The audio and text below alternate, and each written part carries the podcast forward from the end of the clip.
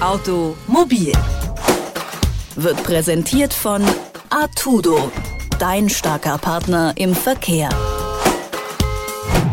Hallo und herzlich willkommen zu einer weiteren Ausgabe von Automobil. Mein Name ist Philipp Weimer und in der vergangenen Woche da haben wir uns über eine ganz schillernde Persönlichkeit der Automobilbranche unterhalten, nämlich über Elon Musk und die Vorkommnisse, die da so in den letzten Wochen stattfanden.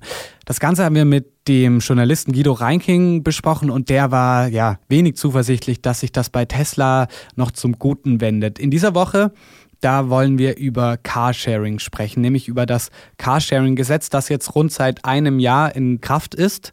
Darüber sprechen wir mit dem Bundesverband Carsharing, nämlich mit Willi Lose.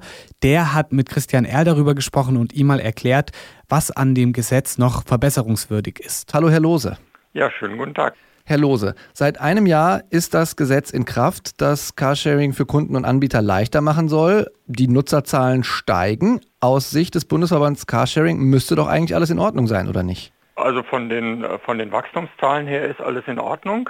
Wobei ich mir äh, denke, wenn das Carsharing-Gesetz mit seinen Fördermöglichkeiten tatsächlich in, in Kraft getreten wäre, dann würden die Wachstumszahlen nochmal deutlich ansteigen. Woran machen Sie das fest oder welche Sachen würden dazu führen? Also wir haben äh, im Carsharing-Gesetz des Bundes haben wir drei Fördertatbestände. Sie haben das in Ihrer Anmoderation so ein bisschen zusammengeführt zu, zu, zu einem. Es sind aber in der Tat äh, drei unterschiedliche Dinge. Zwei davon gehen direkt aus dem Bundesgesetz hervor, und zwar die Errichtung und Einrichtung von Carsharing-Stellplätzen, die für andere Verkehrsteilnehmer gesperrt sind, aber für alle Carsharing-Angebote insgesamt zu nutzen sind, also nicht einem einzelnen Unternehmer zugeordnet sind, sondern für alle berechtigte äh, Carsharing-Fahrzeuge offen stehen. Das ist das Erste. Das Zweite, was direkt aus dem äh, Bundescarsharing-Gesetz hervorgeht, ist die Möglichkeit, dass Kommunen Parkgebühren für Carsharing-Fahrzeuge erniedrigen können oder bis auf Null zurückführen. Das gilt dann für die ganz normalen Parkgebühren an, an jedem äh, bewirtschafteten Parkplatz in der Stadt. Diese zwei Tatbestände, die direkt aus dem Bundesgesetz hervorgehen, können im Moment noch nicht umgesetzt werden, weil die im Gesetz ähm, ermächtigten Verordnungen noch nicht da sind. Also der Bundesgesetzgeber muss erst noch ein Straßenschild, mit dem diese bevorrechtigten Stellplätze gekennzeichnet werden müssen, äh, in Kraft setzen. Das hat er bisher noch nicht. Und ähm, er muss eben in den Verordnungen auch noch zum Beispiel die, die Kennzeichnung der berechtigten Carsharing-Fahrzeuge regeln. Das soll mit einer Plakette geschehen, aber das gibt es bis jetzt auch nicht.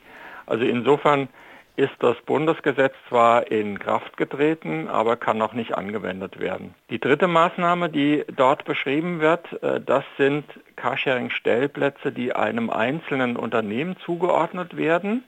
Hier hat der Bund lediglich die Kompetenz für das für die Bundesstraßen zu regeln, aber nicht für die Straßen, die in der Kompetenz des Landes, der Kreise und der Kommunen stehen. Das wird jetzt so Stück für Stück in die Landesstraßengesetze umgesetzt. Also äh, Sachsen ist auch gerade dabei, sein Landesstraßengesetz zu ändern und hat da einen Vorschlag gemacht. Und es könnte dann eben auch Stück für Stück in die Sondernutzungssatzungen der Kommunen umgesetzt werden.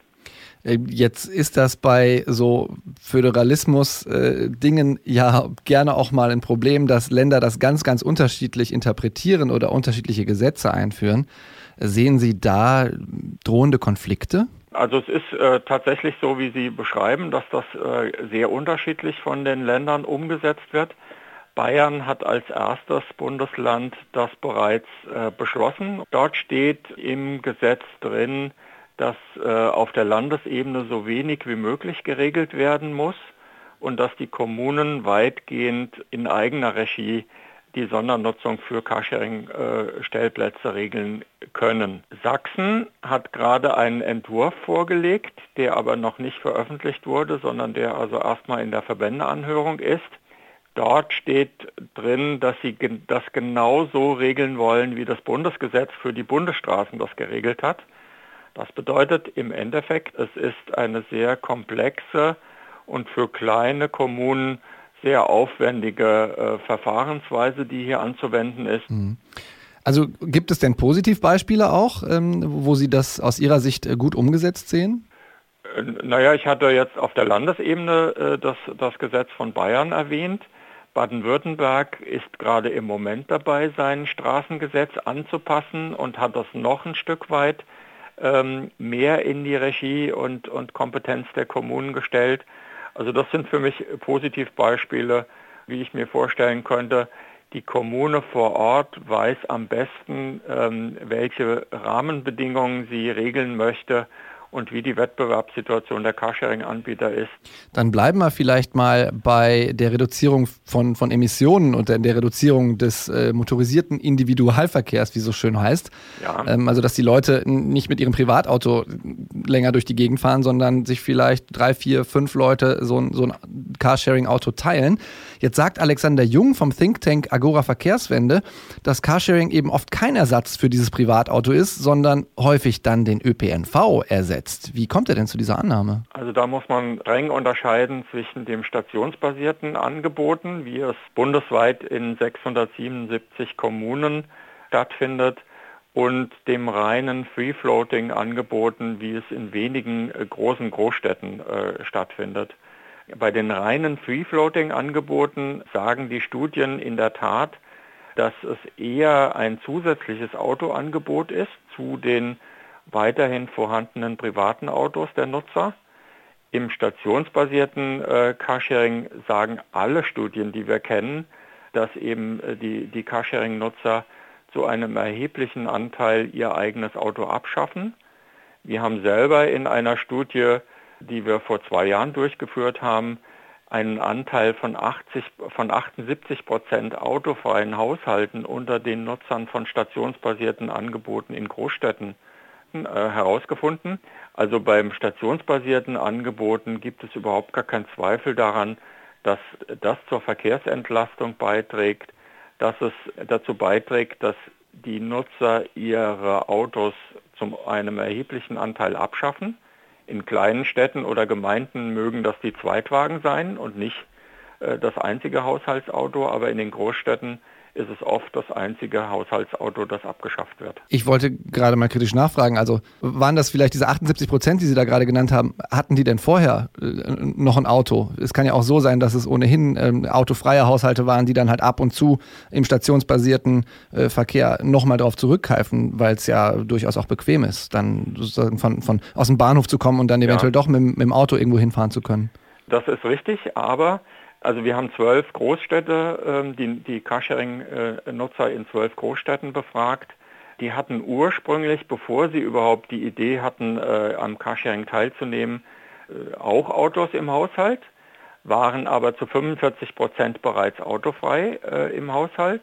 Und dieser Anteil 45 Prozent autofreie Haushalte hat sich dann bis zum Zeitpunkt der Befragung auf 78 Prozent hochgesteigert. Also wir erleben natürlich schon, dass das Carsharing auch Menschen anzieht, die bisher noch gar kein Auto haben ähm, und in ihrem autofreien ähm, Verkehrsgeschehen stabilisiert werden. Aber wir erleben auch zu einem sehr großen Anteil, dass ähm, mit der Carsharing-Nutzung das eigene Auto überflüssig wird und gar nicht mehr gebraucht wird, weil es so selten benutzt wird, dass es eigentlich nur Kosten erzeugt, ähm, die, die eingespart werden könnten. Willi Lose vom Bundesverband Carsharing sagt, dass die Umsetzung des Gesetzes zu langsam voranschreitet. Nächste Woche an dieser Stelle sprechen wir über Batteriezellen für E-Autos und wie wichtig und entscheidend diese Technologie tatsächlich ist und wie da so die Kräfteverhältnisse zwischen dem europäischen und dem asiatischen Markt sind. Ich freue mich, wenn Sie auch nächste Woche wieder einschalten. Bis dahin. Automobil wird präsentiert von Artudo, dein starker Partner im Verkehr.